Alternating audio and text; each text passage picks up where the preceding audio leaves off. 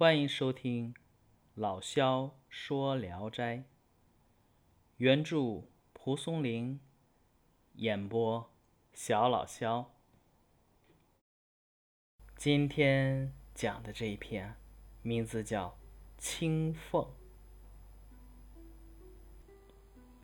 太原有一家姓耿的，原本呢是个官绅大族。腹地宽阔宏伟，后来家世逐渐的衰落，大片大片的房舍呀，多半都是空着，无人居住。于是呢，生出一些鬼怪奇异的事儿来。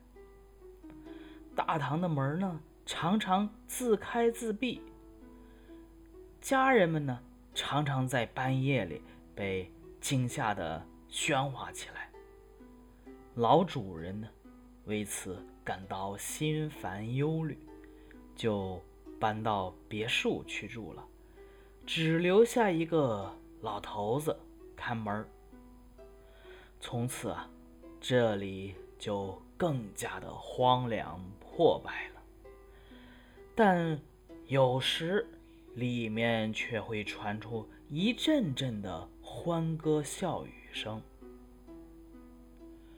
老主人有个侄子，名叫耿去病，性格呢豪放不拘。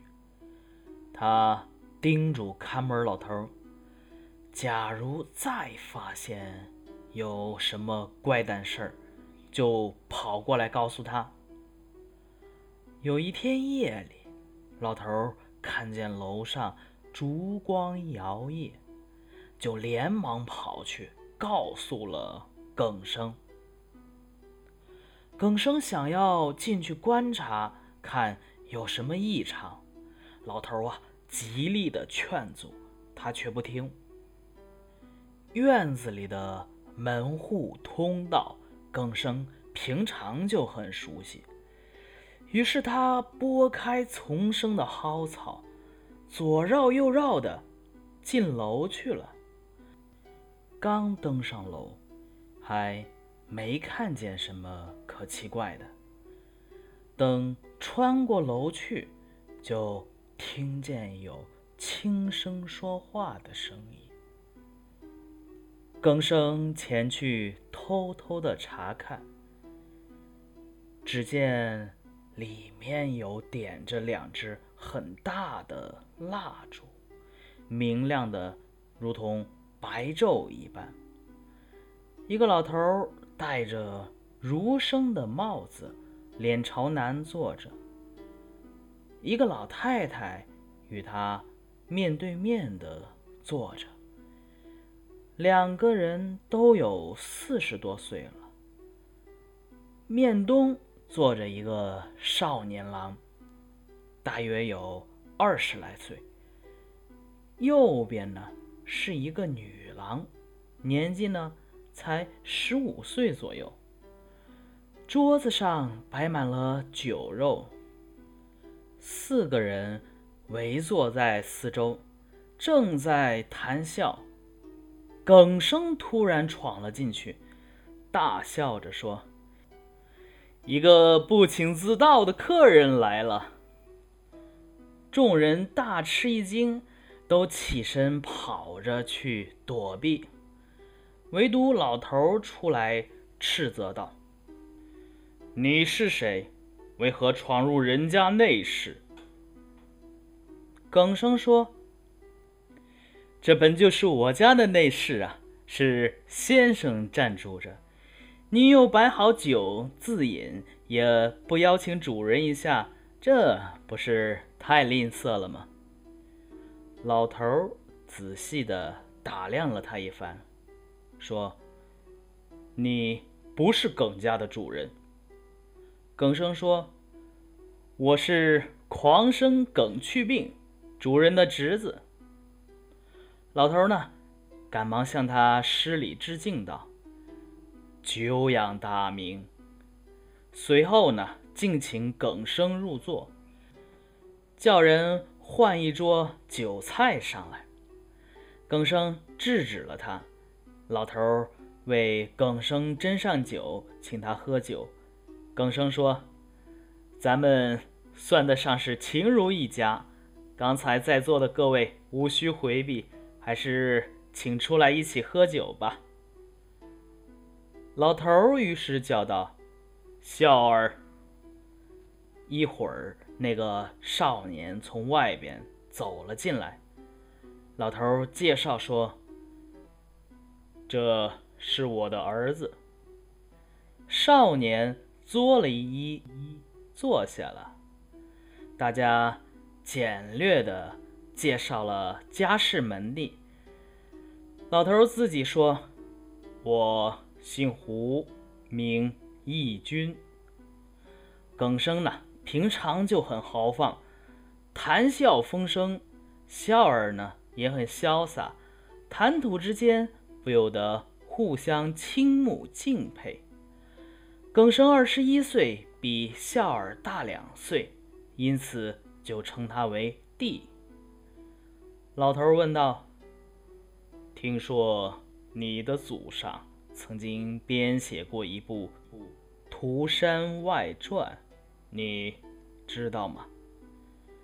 耿生回答：“知道的。”老头说：“我就是涂山氏的后人。唐尧以后，家谱的分支我还能记得，但是从五代往上就没有传下来了。请耿公子为我们讲授一下。”耿生于是大略讲了涂山虎女辅佐大禹治水的功劳，又润色修饰，妙语连珠，分如泉涌。老头听后十分欢喜，就对儿子说：“今天有幸听到了许多从未听过的事情，耿公子也不是外人，可以。”叫你母亲和青凤出来一起听听，也让他们知道知道我们祖上的功德。笑儿就起身先为进了内室。不一会儿，老太太带着女郎一起出来。耿生仔细一看，那女郎身姿娇弱，眼波里流露着聪慧的神采，真是。人间少见的美丽。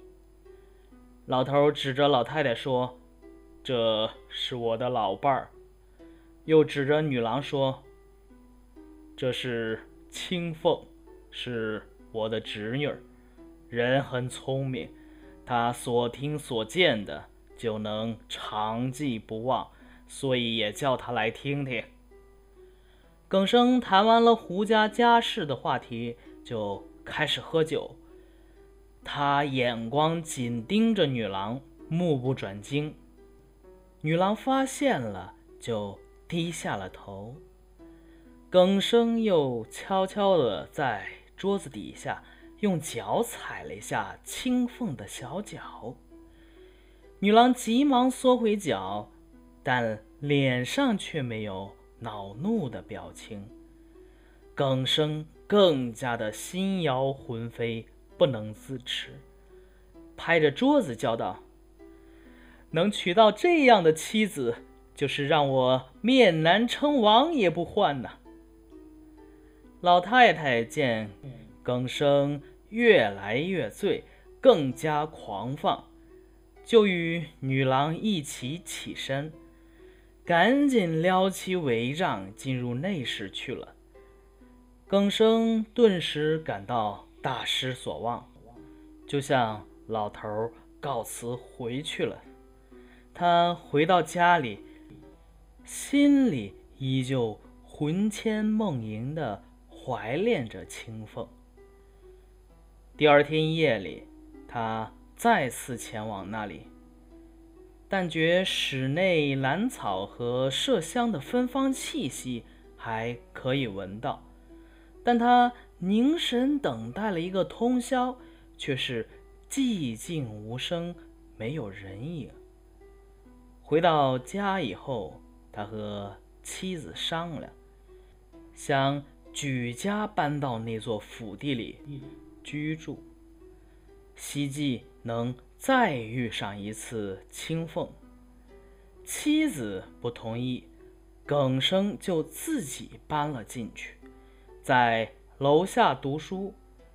到了夜里，他正倚在桌前，一个鬼突然披头散发的闯了进来，脸色漆黑，瞪着眼睛看着耿生。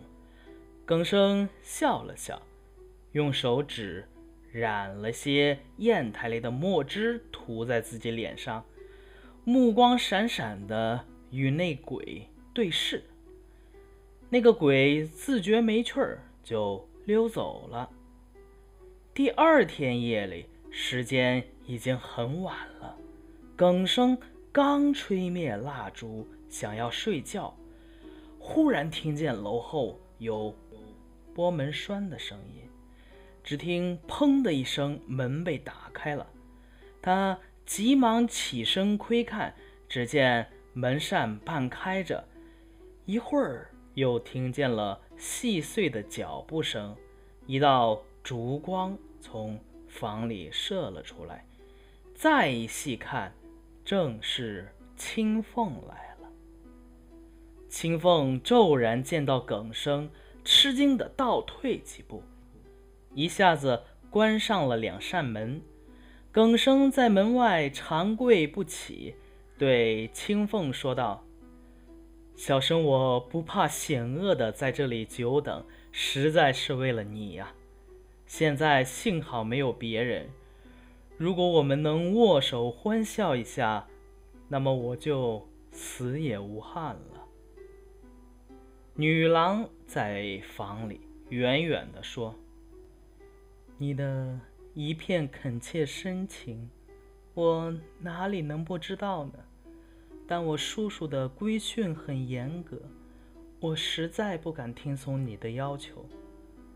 耿生又苦苦的哀求说：“我也不敢指望和你有肌肤之亲，只要开门让我见上一面就满足了。”女郎好像默许了他的请求，打开门，伸手抓住他的胳膊，把他。拉进了屋里，耿生狂喜万分，跟着青凤相扶着进到了楼里，抱起她放在膝上依偎在一起。女郎说：“幸亏我们有前世定下的缘分，过了这一夜，再相思也没有用了。”耿生问：“那是什么原因呢？”青凤回答说：“叔叔害怕你的狂放，所以化作厉鬼去吓唬你。但你丝毫不为所动，所以他已经看好了别处的房子，一家人都在往新居搬运物件，只有我留守在这里看守。明天就要出发了。”说完，他就想要离开，说。恐怕叔叔就要回来了。耿生又强行留住他，想和他上床共寻男女之欢。两人正推扯争执的时候，老头忽然出其不意的进来了。女郎又羞愧又害怕，无地自容，低下头倚在床边，手中拈着衣带。默不出声，老头怒骂他说道：“贱丫头，败坏我家的名声！你再不快走，我就要用鞭子抽你！”女郎低着头，急急的走了，老头也跟着走了出去。耿生连忙尾随着他们去听动静，只听得老头不住口的。